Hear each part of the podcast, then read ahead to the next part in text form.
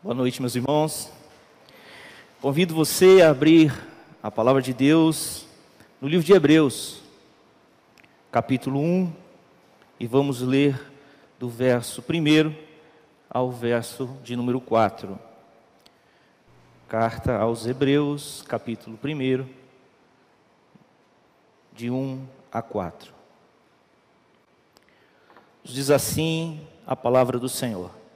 Havendo Deus outrora falado muitas vezes e de muitas maneiras aos pais, pelos profetas, nestes últimos dias nos falou pelo Filho, a quem constituiu herdeiro de todas as coisas, pelo qual também fez o universo. Ele, que é o resplendor da glória e a expressão exata do seu ser, sustentando todas as coisas pela palavra do seu poder, depois de ter feito a purificação dos pecados, assentou-se à direita da majestade nas alturas, tendo se tornado tão superior aos anjos, quanto herdou mais excelente nome do que eles. Meus irmãos, é, no ano de 2018, é, dois livros aí rondaram aí as livrarias e foram até livros de cabeceira para muita gente no Brasil. Um deles foi Como as Democracias Morrem. Não sei se você já leu, mas fez muito sucesso aí pelo Brasil. É, tenho minhas restrições quanto a este livro. E o outro é, se chama A Morte da Verdade de Mikito Kakutani. Não sei se você já leu, também tenho é, minhas restrições com vários pontos desse livro. No entanto, esse livro, ela que é uma crítica literária muito famosa nos Estados Unidos, ela faz quatro, ela levanta quatro fatores que, aos olhos dela, são fundamentais para isso que ela deu o título, que deu o título ao livro, para a morte da verdade. O primeiro fator levantado por ela é um crescente descaso pelos fatos. Por que, que a verdade está morrendo? Como ela diz, não se dá mais importância para os fatos. Cada um tem direito a uma opinião, correto? Todo mundo tem direito à sua opinião. No entanto, ninguém tem direito a um fato. O fato é único. Mas as pessoas querem cada uma também ter os seus fatos. Então, a primeira, o primeiro fator para, para a morte da verdade é a questão do descaso com os fatos. O segundo fator é a substituição da razão pela emoção. As pessoas estão substituindo a razão pela emoção. O que as pessoas sentem tem mais valor. Isso é uma herança da pós-modernidade. O segundo fator apontado por ela é a corrosão da linguagem relativa à verdade. E ela diz: no evangelho da pós-modernidade não existe uma verdade universal, mas pequenas verdades pessoais. E o quarto fator levantado por Kakutani é que o crescente desprezo pelo conhecimento especializado tem feito com que a verdade nos nossos dias morra. E hoje nós estávamos até conversando no gabinete pastoral sobre o que é isso, né? Os especialistas parece que perderam perderam a razão e a gente vê muitos é, irmãos nossos estudiosos, né, tendo que conversar com pessoas que não têm conhecimento nenhum, de causa nenhuma, mas tendo que conversar como no mesmo peso de igualdade, né? Porque as pessoas se acham no direito de ter uma opinião sobre aquilo que ela não conhece absolutamente nada. Que mundo louco que nós estamos vivendo. O mundo está de cabeça para baixo.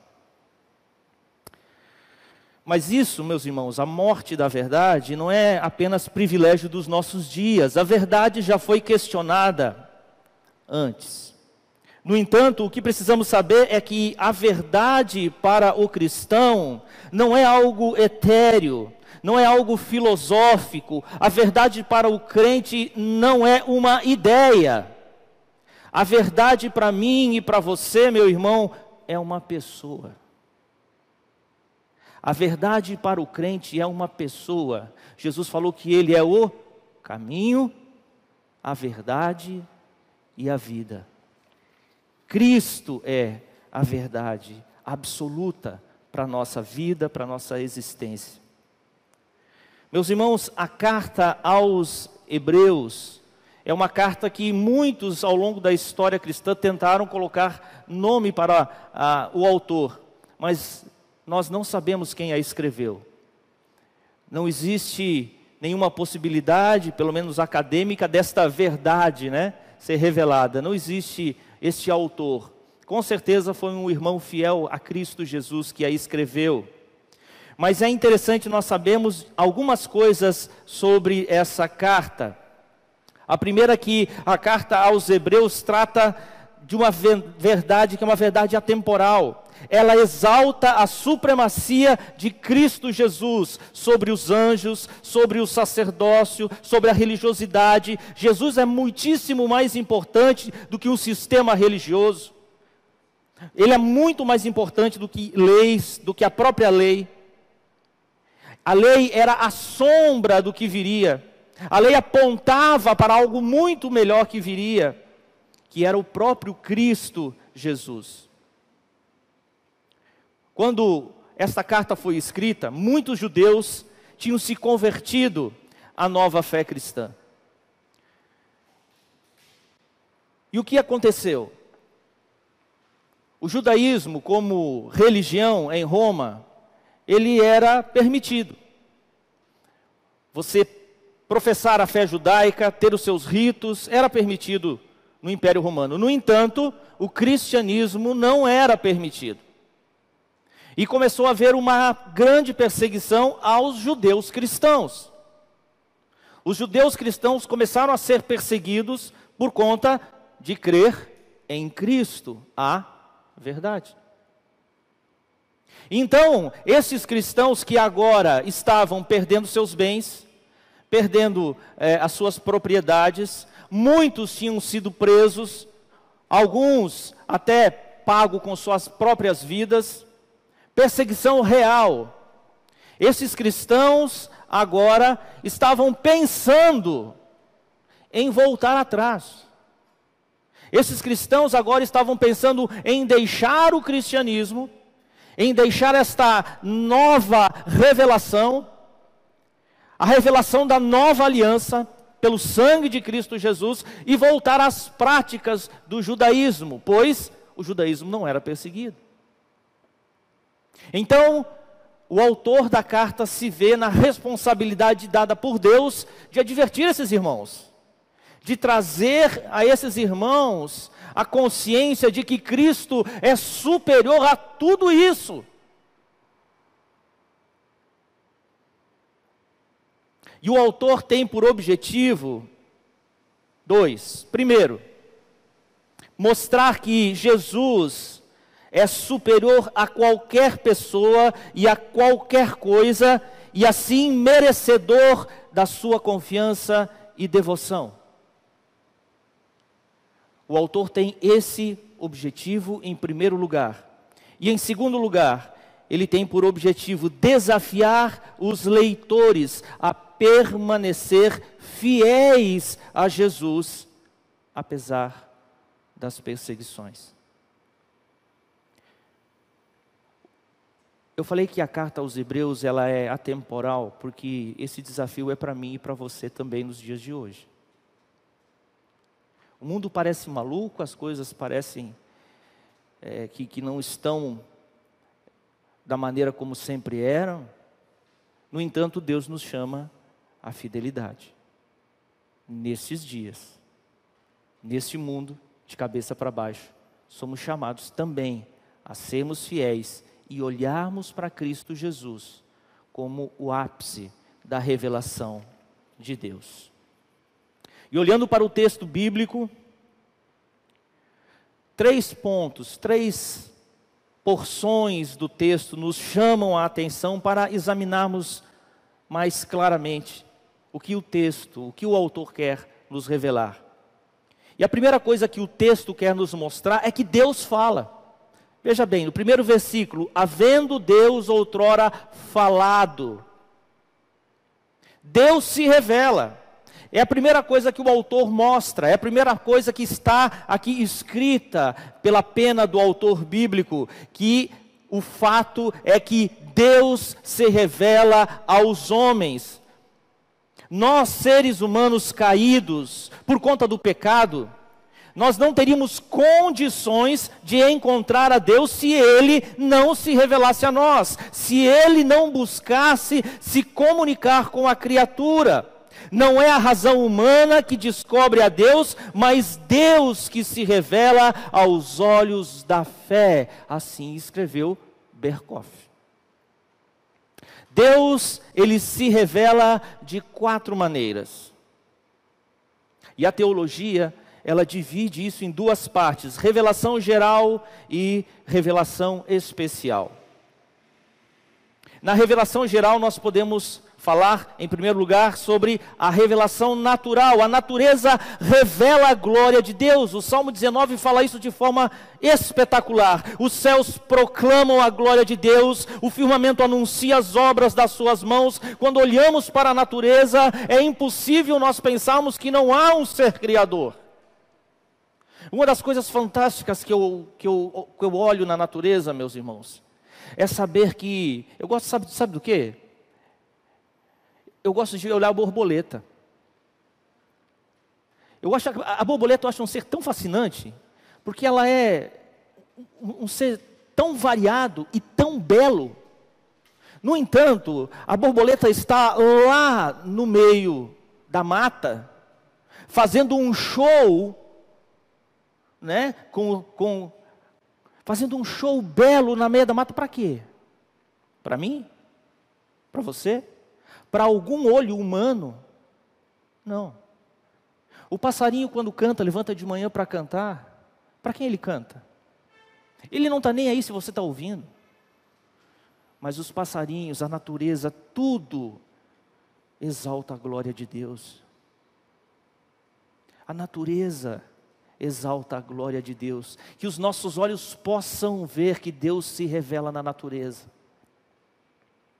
A segunda forma que Deus se revela, meus irmãos, é através da lei moral presente no coração do homem, conforme está lá em Romanos capítulo 2, versículo 14 e 15, quando pois os gentios que não têm lei procedem por natureza de conformidade com a lei, não tendo lei, servem eles de lei para si mesmos. Estes mostram a norma da lei gravada onde? Nos seus corações.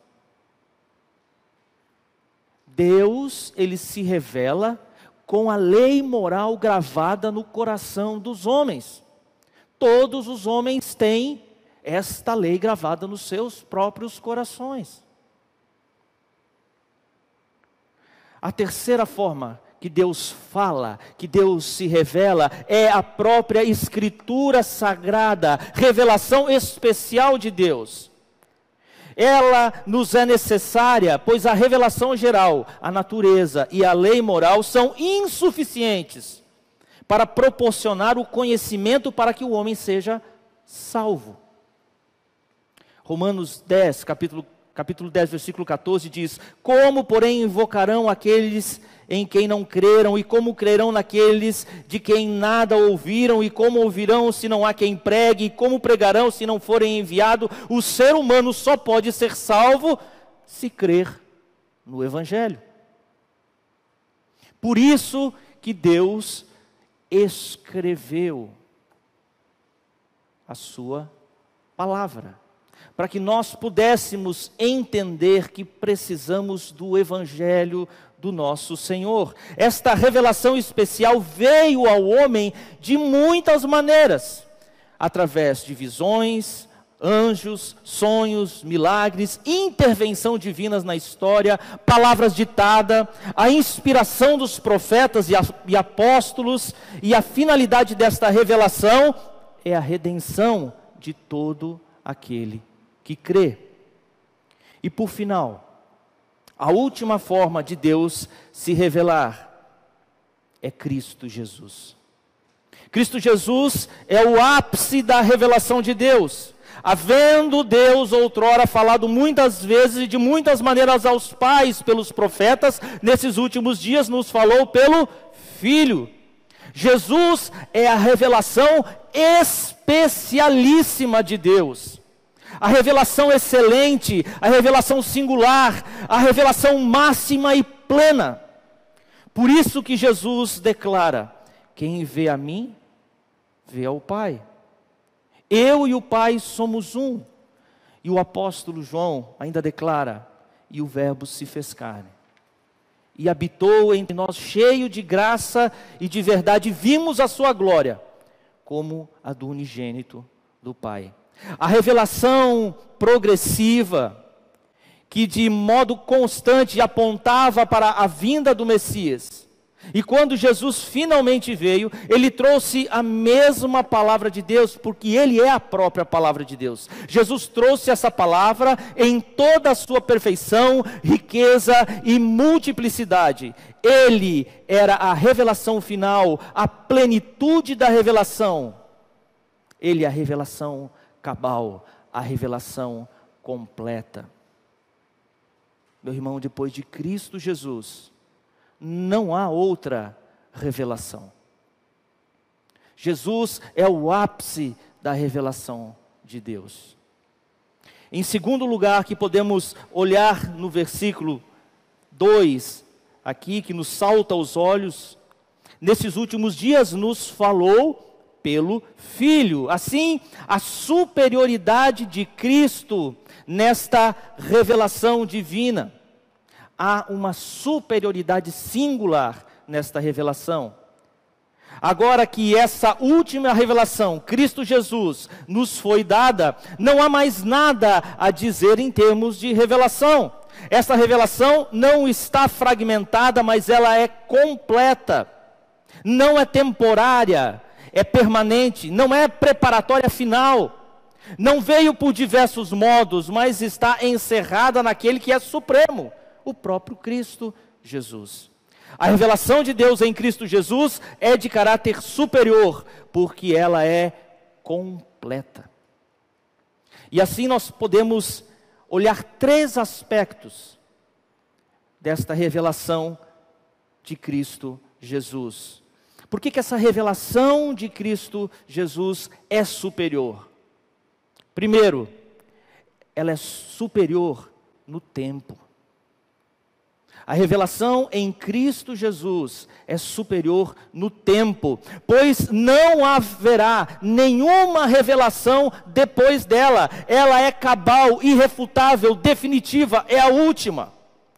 Aqueles que dizem ter novas revelações de Deus mentem, enganam, são farsantes, lobos vestidos de cordeiro.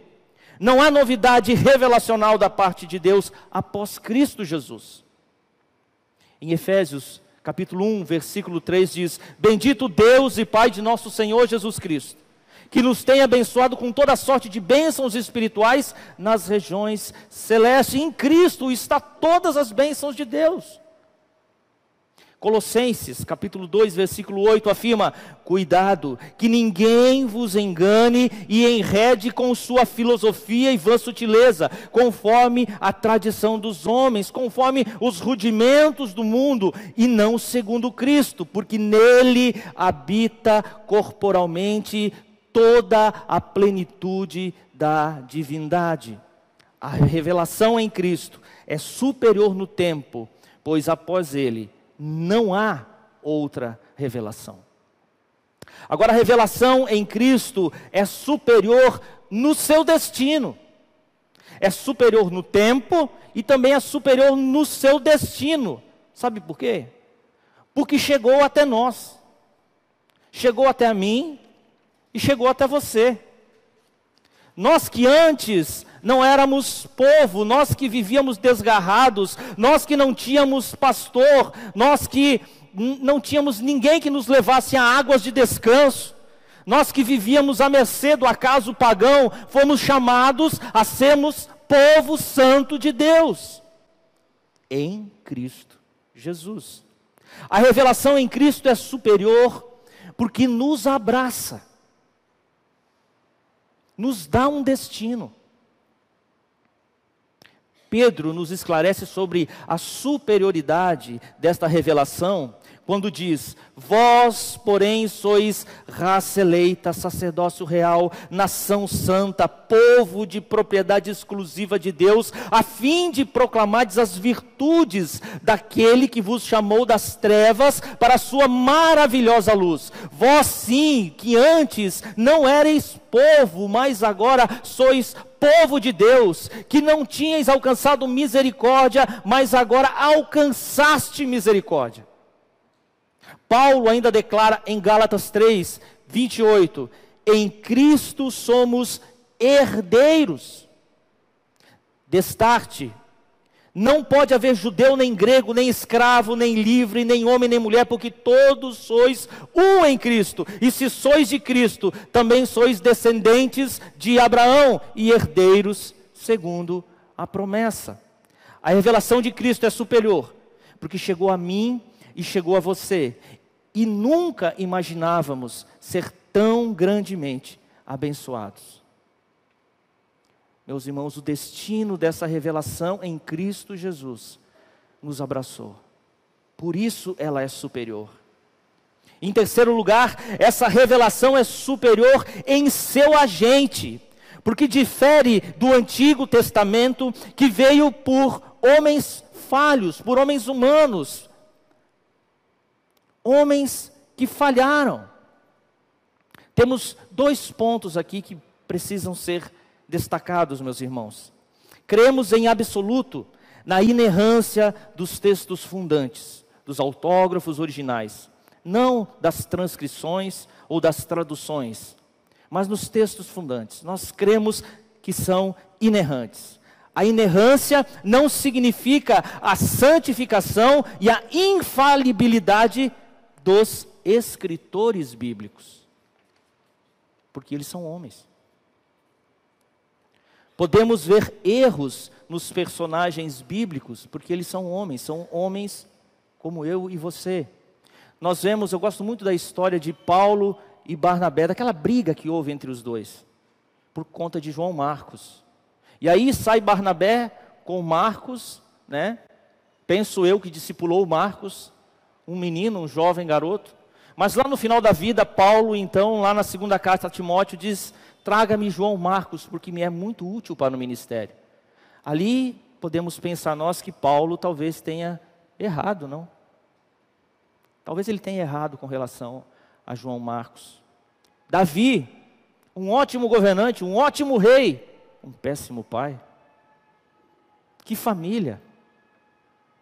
Moisés, que falar de Moisés, o maior de todos os profetas, o homem mais manso que habitou sobre a terra. No entanto, Moisés, por conta do povo, se irou e desobedeceu uma ordem expressa de Deus. Quando Deus falou que era para ele falar na rocha, ele bateu na rocha. E por conta disso, perdeu a bênção de entrar na terra prometida. Errou. Falhou também. Mas por quê? Que o agente dessa revelação é superior. Porque é Jesus. Jesus não erra. Jesus não é um instrumento de Deus como foram todos os homens do passado. Ele é o próprio Deus. A palavra final de Deus falou ao mundo vem por intermédio de seu Filho, a segunda pessoa da, da, da Trindade. Esta revelação em Cristo é superior em singularidade, é superior em essência, é superior em conteúdo, é superior em santidade, é superior em majestade. e glória e conta do por conta do agente que é Cristo Jesus, revelação de Deus. É importante vermos o que o texto aponta sobre as características deste agente da revelação. E o texto bíblico nos aponta sete características deste Cristo, que é o agente desta suprema revelação.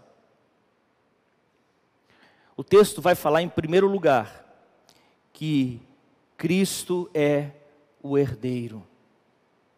O texto bíblico nos diz que ele foi constituído herdeiro de todas as coisas. Cristo é a coroa, o clímax, a consumação da história. Todo o futuro pertence a Ele. Vem a hora em que todo o olho estará fixo nele e verá quem Ele realmente é tudo o que existe, tudo o que foi criado, material, imaterial, o espaço e até mesmo o tempo, Cristo é o proprietário. Abraham Kuyper cunhou uma das frases mais famosas sobre o senhorio absoluto de Cristo. Diz ele: não há um centímetro quadrado em todo o domínio da nossa existência humana sobre o qual Cristo, que é soberano sobre todos, não clame, é meu. Ele é o herdeiro de tudo. Tudo é para Ele. Tudo é por Ele. Tudo subsiste por conta dele. A segunda característica que o texto nos aponta: Cristo, o Criador. Jesus é o fim último de todas as coisas, mas Ele também é o início de tudo. Sem Ele, nos afirma o apóstolo João, nada do que foi feito se fez. Ele é aquele por meio de quem Deus fez todas as coisas. Os planetas, as galáxias, o universo, o cosmos, tudo, absolutamente tudo foi feito por seu intermédio. Como nós não nos rendemos a tão grande Criador? A terceira característica que o texto nos mostra, Cristo é o resplendor da glória de Deus. Cristo é que revela a glória do Pai. Glória não é um atributo de Deus, mas sua presença máxima em toda a sua essência plena é esplendor, o brilho irradiado de Deus, é a representação exata do seu ser. Ninguém jamais viu o Pai nós o enxergamos quando olhamos a Jesus Cristo, o qual procede dele e é consubstancial com ele. Olliott Stewart afirma: onde quer que alguém tenha experimentado algo de Deus, foi a Jesus Cristo que este experimentou. Quarta característica de Cristo: Cristo o sustentador. Talvez você aí é da área de física, quem sabe você pode me ajudar. Força gravitacional, força eletromagnética, força nuclear fraca, força nuclear forte, são alguns termos usados pela física para explicar, porque tudo existe em vez de nada. Mas a palavra de Deus diz que quem garante que tudo continua a existir, pois é o sustentador de tudo que há, é Cristo Jesus. A palavra de Cristo trouxe a existência, e a palavra de Cristo acabará com tudo. Em quinto lugar, Cristo como redentor. Meus irmãos, que riqueza de texto. O autor aponta que a supremacia de Cristo, na sua quinta colocação, é Cristo, o Redentor. Cristo, Filho unigênito de Deus, deixou sua glória e veio à terra, cresceu, viveu entre os homens, foi crucificado, sangrou e morreu na cruz. Eliot afirma: retirou o pecado de cada carne de todos os tempos. Ele limpou a ficha deles. Destruiu cada obstáculo que impedia os crentes de desfrutarem da comunhão com Deus, tornando-os puro perante seus olhos.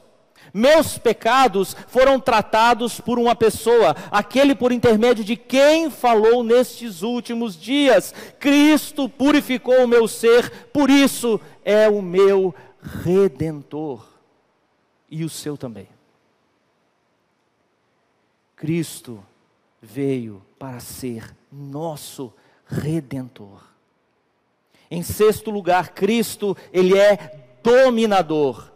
Ele foi morto, mas não ficou morto. Foi à sepultura, mas não, mas a sepultura não pôde deter a sua glória eterna. A morte não pôde com o autor e sustentador da vida.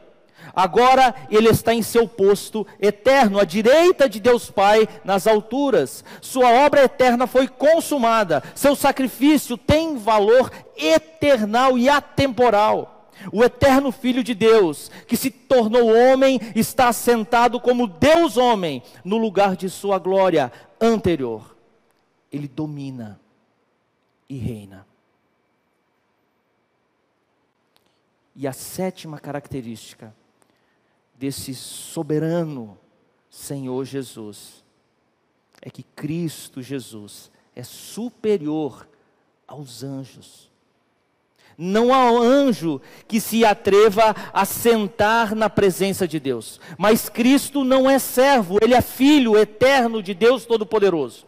O lugar onde ele está sentado é o mais elevado em todo o universo e é o seu lugar por direito. Ele é o profeta por meio de quem Deus fala ao povo. Ele é o sacerdote por meio de quem os pecadores se aproximam de Deus e ele é o rei que reina como Deus sobre tudo e sobre todos.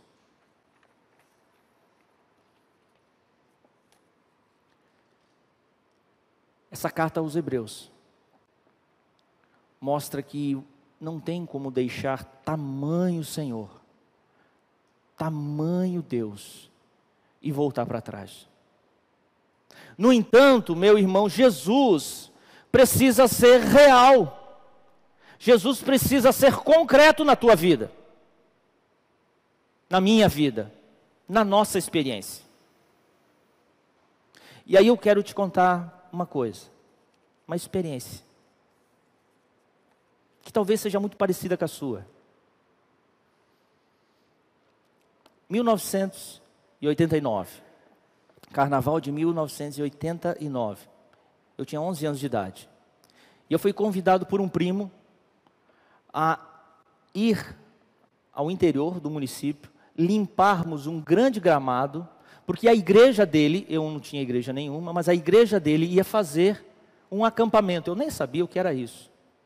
Mas ele me convenceu com uma maneira muito sábia.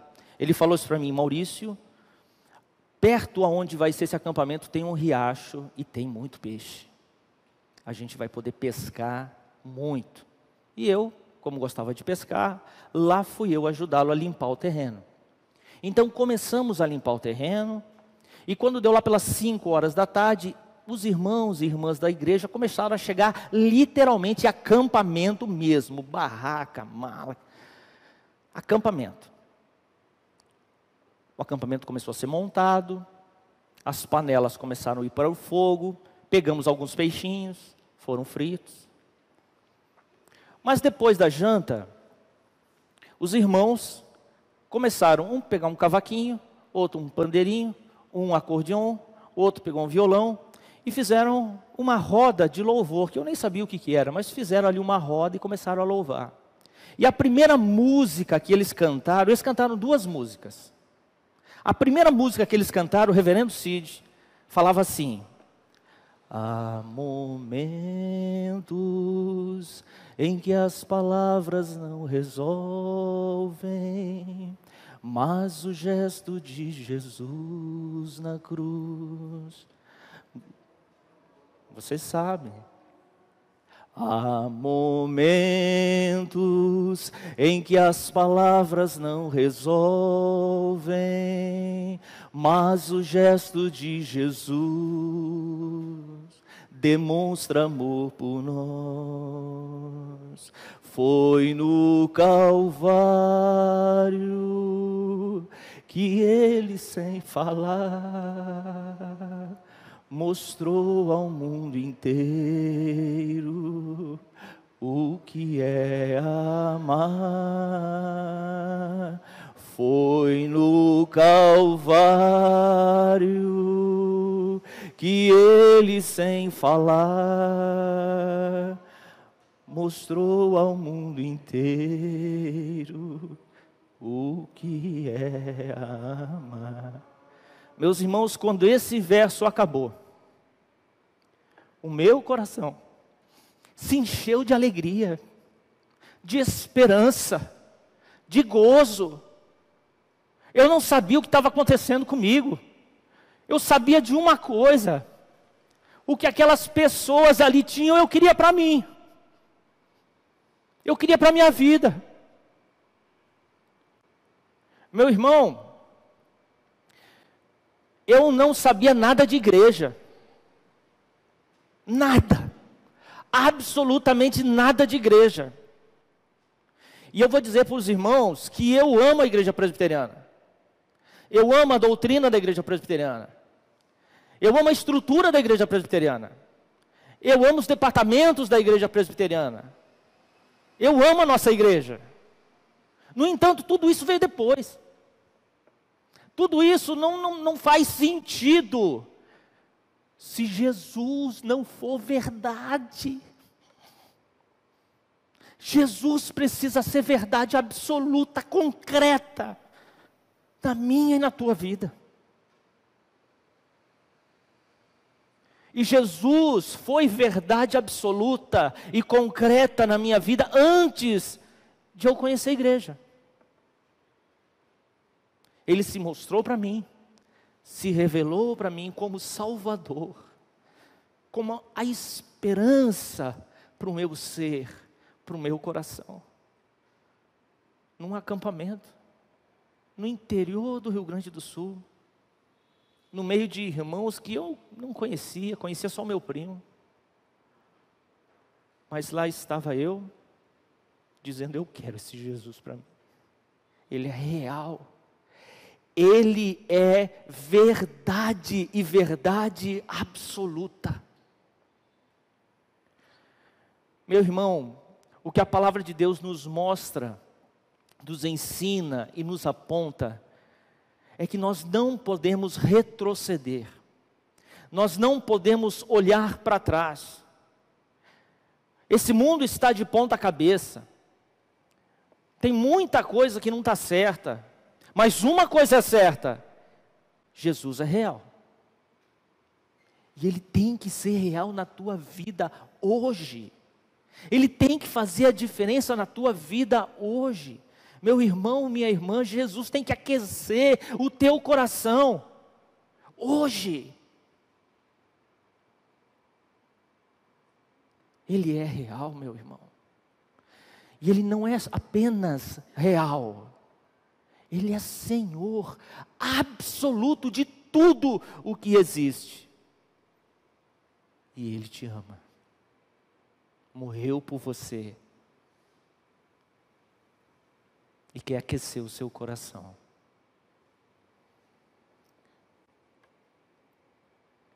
Que Deus te abençoe, meu irmão. Que Deus te abençoe.